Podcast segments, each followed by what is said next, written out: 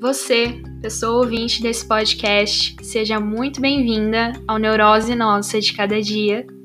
Eu sou Beatriz Guzmão e te convido a participar comigo dos monólogos e conversas sobre os dilemas da vida cotidiana.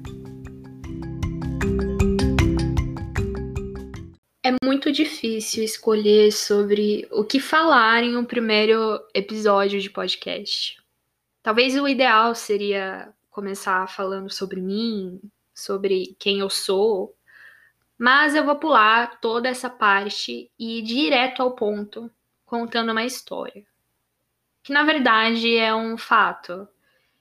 É o fato que provavelmente me trouxe até aqui, nesse espaço e tempo, depois de meses planejando na minha cabeça o que eu faria com o que eu acho que tenho de interessante para compartilhar. É uma história sobre quando eu tinha seis anos de idade e eu começava a aprender a ler e escrever. Eu tinha muita dificuldade com a escrita, a escrita manual mesmo. Então eu pegava o lápis, escrevia, apagava e repetia esse processo muitas e muitas vezes. Enquanto todos os meus colegas de classe terminavam de escrever aquele famoso cabeçalho de escola municipal que era colocado na lousa, eu ainda estava na metade e eu enroscava na letra S por algum motivo. Mas a questão é que foi nessa fase da alfabetização que eu ouvi pela primeira vez que a pressa é inimiga da perfeição. E que devagar eu iria conseguir escrever a letra S, enfim.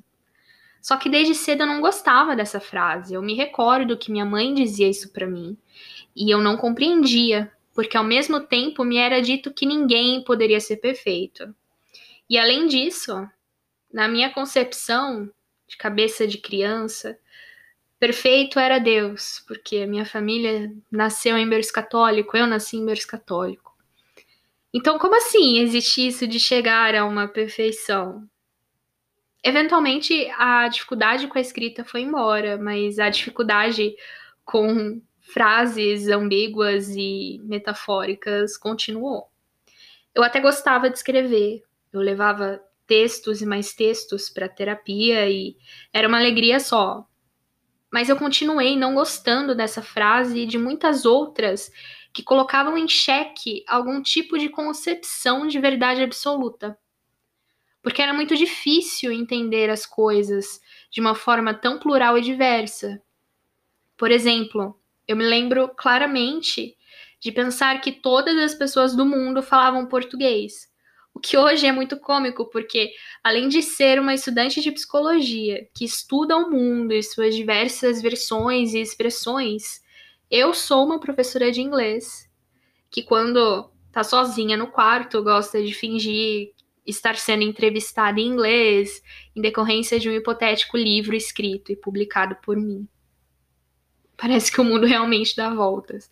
Então, acho que tá aí a minha primeira neurose, ou a primeira neurose que eu consigo me lembrar, que é a de não conseguir lidar bem com a ambiguidade das coisas, com o querer ser perfeita em algo e não conseguir lidar bem com o não conseguir ser perfeito em algo.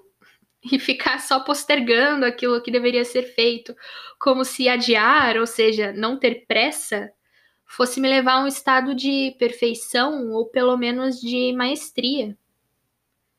Resumo da história: eu me tornei uma procrastinadora clássica. Por isso, talvez, a demora de colocar em execução o projeto do podcast. Por isso, talvez, a demora em agendar consultas médicas, entregar um trabalho da faculdade, falar algo difícil para alguém ou até admitir coisas difíceis para mim mesma. Mas, por mais contraditório que seja, a minha demora normalmente resulta em algo muito bom. Como hoje eu reconheço e convivo com a ambiguidade do mundo muito bem, eu percebi que lá atrás, aos seis ou sete anos de idade, essa inibição com a escrita me tornou uma ótima comunicadora oral, prolixa, inclusive. Mas alguém que fala, pelo motivo que seja. Talvez para compensar alguma falta ou tapar os buraquinhos que existem e que eu quero esconder. Na descrição do Neurose Nossa de Cada Dia, eu digo que tudo importa e que nada é por acaso. Pode ser uma pequena romantização da questão do tempo e do determinismo. Não vou dizer que não. Mas são histórias como essa que eu contei que me faz perceber que eu ajo no mundo conforme a minha mente entendeu as experiências que eu vivi.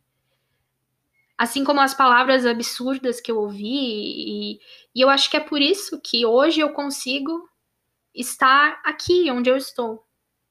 A minha mãe diz que meu hábito de falar demais sobre os assuntos que ninguém gosta de pensar sobre me torna desagradável. Mas eu realmente acho que desagradável é a neurose que não é dita, ou a crise que não é exposta, porque a linguagem é uma ferramenta muito poderosa, seja ela como for. Eu não sei quem vai ouvir o que eu tenho a dizer. Minha mãe provavelmente não. Mas se você, que não é minha mãe, chegou até esse momento, eu te convido a ficar.